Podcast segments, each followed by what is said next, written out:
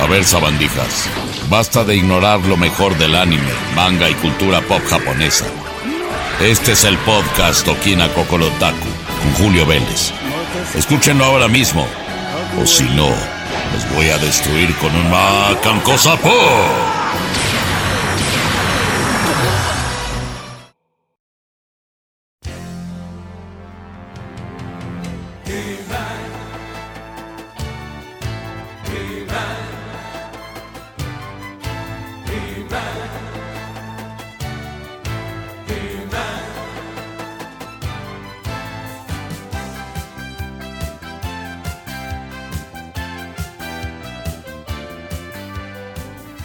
Mis queridos amigos, ¿cómo están? Yo soy Julio Vélez y es un enorme gusto saludarlos en este programa número 35 de su podcast de anime, manga y cultura japonesa llamado con un nombre muy extraño que es Okina Kokorotaku.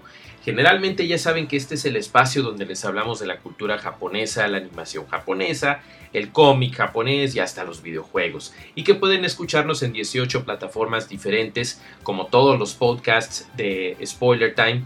Ya saben, estamos en Spotify, en Amazon Music, en Google, en Apple, etcétera, etcétera, etcétera. Así es que si hay algún amigo que prefiera otra plataforma de podcast y le quieren recomendar Okina Kokorotaku, Jefe Final o cualquiera otro de los podcasts de Spoiler Time, pueden hacerlo con todo gusto. Yo soy Julio Vélez y me pueden seguir en Twitter en arroba Julio Vélez. Pero ¿de qué les vamos a hablar en esta ocasión? Bueno, Okina Kokorotaku se viste de gala en su número 35 para una emisión especial que no habla de anime. Fíjense qué interesante, ¿eh?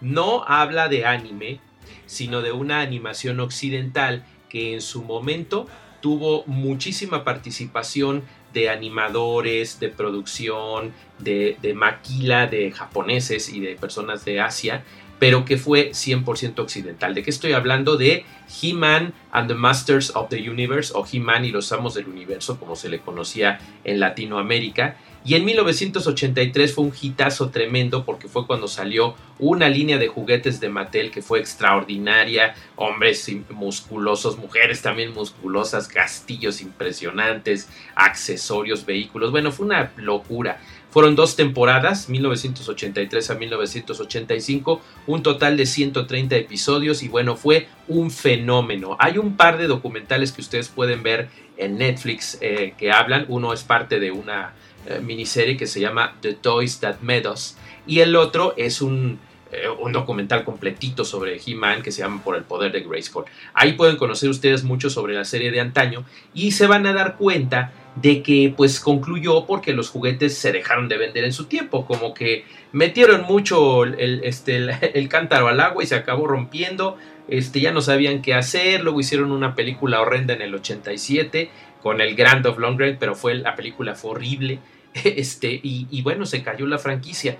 Después hubo un, intento, algunos años después, de poner un He-Man tipo espacial, porque He-Man es una especie de Conan el bárbaro, hagan de cuenta, todo músculo, su espada y todo eso, pero cuando lo tropicalizas para niños, pues la serie animada sí tenía espadas y tenía peleas, pero no había nada de sangre, no había nada de Conan el bárbaro, ni descabezados, ni mujeres con poca ropa, nada de eso. Entonces vuelven a hacer el intento, pero ya, según esto, en el espacio es un rotundo fracaso, fracasa miserablemente. Posteriormente, en el 2012, se vuelve a hacer una serie que tuvo pocos episodios, pero que curiosamente esa sí era buena. Salió en Cartoon Network, pero no funcionó. La generación ya no la adoptó de la misma manera y ahí se quedó. ¿Qué sucede? Que hace algunos años el grandioso Kevin Smith, que para mí es uno de los geeks y de los directores y de los productores y de los escritores más inteligentes y más con la cabeza metida en la onda geek del mundo. Él, ha hecho Clerks, ya saben, estas películas geniales indie que hizo él, pero también Supergirl, eh, The Goldbergs, dirigió varios episodios de, The Goldbergs, igual que de Supergirl, y en algún momento querían que dirigiera él una película de Batman, imagínense, de Superman, bueno, en la línea de Tim Burton y querían que él escribiera una de Superman. Este hombre se sentó y dijo, bueno, yo no jugué nunca eh, con los juguetes de los amos del universo porque a mis papás solo les alcanzaba dinero para comprarme una colección. Y esa colección, ustedes saben que es un Super Wars y Kevin Smith pues era de Star Wars, ¿no? Entonces no alcanzaba para comprar juguetes de Masters of the Universe, pero él creció viendo los episodios, añorando poder también tener estas colecciones. ¿Y qué creen? Que Netflix le concede y le pide producir una serie llamada Masters of the Universe Revelation que es la reseña que les queremos plantear. Por eso estamos hablando en esta ocasión. Y discúlpenme, por favor, queridos otakus, yo mismo también se los digo, pero crecí, igual que Kevin Smith, jugando Masters of the Universe, viendo la serie con mis muñecos, con mi castillo de Grayskull, y el hecho de que ellos, a partir de este viernes 23 de julio de 2021, traigan la serie a Netflix exclusivamente, créanme que es una maravilla. Yo ya tuve oportunidad de ver los cinco episodios que conforman la primera parte, va a ser 10 episodios de esta primera temporada, los otros 5 se van a estrenar posteriormente, esos no los he visto, pero de los 5 que ya vi y que les invito a hacer un super maratón este fin de semana, qué bárbaro, qué maravilla. De verdad que la animación lograda es una cosa impresionante, el elenco con el que cuentan es una cosa extraordinaria, no sé si ya sabían, pero por ejemplo Mark Hamill tiene la voz de Skeletor, eh, Lina Headey, la de Game of Thrones, la Lannister, sí, la malvada, es Evelyn y lo hace increíble. Lion Cunningham, también de Game of Thrones, es Man at Arms, el, brazo derecho de He-Man en la serie animada, y llega aquí con una voz impresionante, un hombre maduro y poderoso.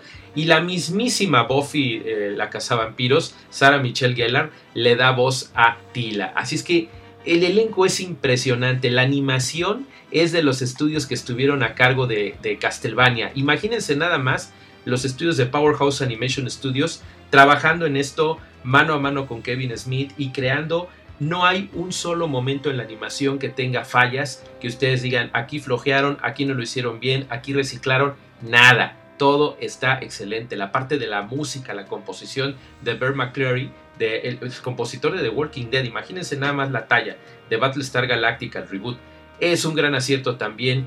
Hace una cosa impresionante tanto en los momentos épicos como en los momentos tristes y definitivamente es algo majestuoso. Es un espectáculo audiovisual porque está la paleta de colores de la serie original con diseños modernizados, porque obviamente no puedes poner un He-Man con el cabello de príncipe valiente ya, sino otra cosa diferente, una diferencia realmente importante entre el príncipe Adam que se ve eh, no chiquito, pero pues obviamente no está musculoso como He-Man, entonces ahí sí te crees la transformación, sí te crees que la gente no piense que es el mismo, Eternia se ve más hermosa que nunca. Digamos que a mí el único diseño que francamente no me gustó fue el de Orco, porque para mí debieron haber transportado al Orco de antes a la serie nueva, pero pues no lo hicieron y no me gusta el actual, pero no, no está horrible tampoco, entonces va acorde con lo que hicieron, es una serie impecable, con diálogos muy bien cuidados y que lo único que no me gusta, y eso sí se los quiero decir como público latino, es que muy tristemente Netflix no buscó las voces que doblaron anteriormente a la serie.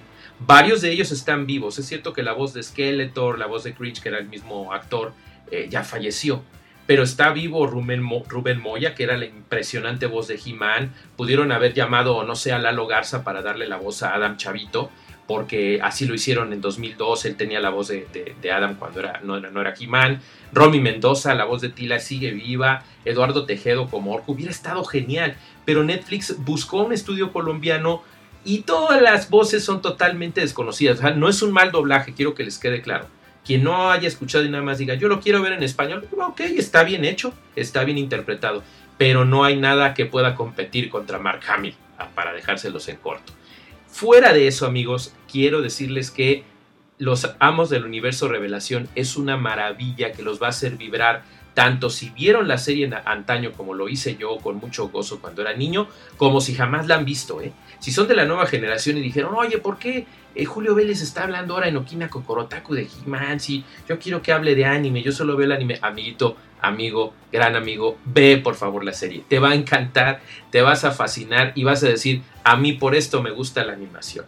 De verdad que es de las contadas que compiten cara a cara con los mejores anime que pueden ver este año y en este momento.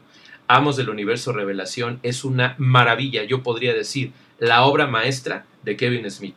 Espero que llegues a escuchar esto, Kevin. Ya tuve alguna ocasión de entrevistarte, pero buen trabajo. Espero con mucha eh, anhelo ver los siguientes cinco episodios, pero el cliffhanger en el que quedan los va a hacer gritar, los va a maravillar, pero no les voy a dar ningún spoiler, ¿eh? nada más esto es la reseña.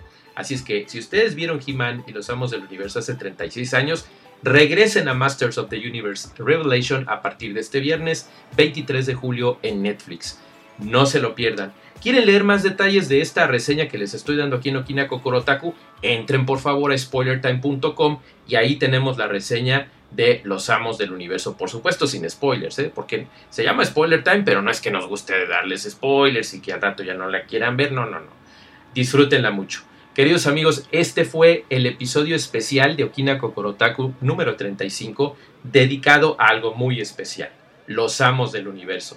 Ya lo escucharon, ya escucharon aquí la música de fondo, pero ¿qué les parece si nos vamos con algo clásico, que es el tema de He-Man y los amos del universo, interpretado por el mismísimo Capitán Memo, que en aquella vez eh, que veíamos la serie en los 80s, con los estudios Filmation que hicieron estos maravillosos episodios, esa era la canción tropicalizada perfectamente y para hacernos vibrar las venas. Y búsquenle por ahí en, en Amazon, en diferentes tiendas, ya están los juguetes de Mattel que me gustaron mucho, los hicieron muy bonitos y si son afortunados como yo y tienen sus figuras de Super Seven como mi Adam sonriente, van a ser muy felices. Búsquenlas por ahí, les van a encantar. Queridos amigos, ya saben, por el poder de Grayskull y vean Osamos del Universo Revelación. Yo soy su amigo Julio Vélez, arroba Julio Vélez en Twitter y hasta la próxima.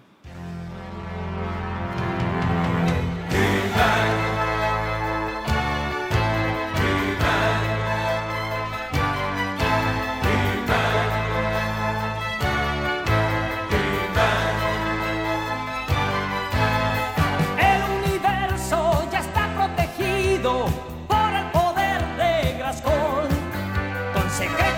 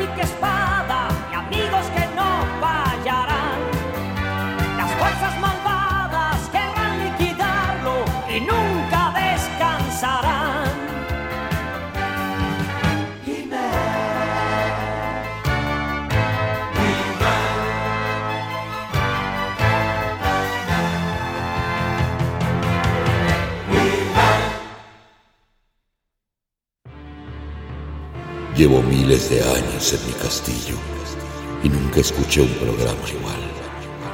Esto fue Okina Kokorotaku y como yo seguramente ya estás enterado sobre lo último en anime, no te pierdas el próximo programa en lo que yo busco cómo derrotar al maldito Trevor Belmont de una vez por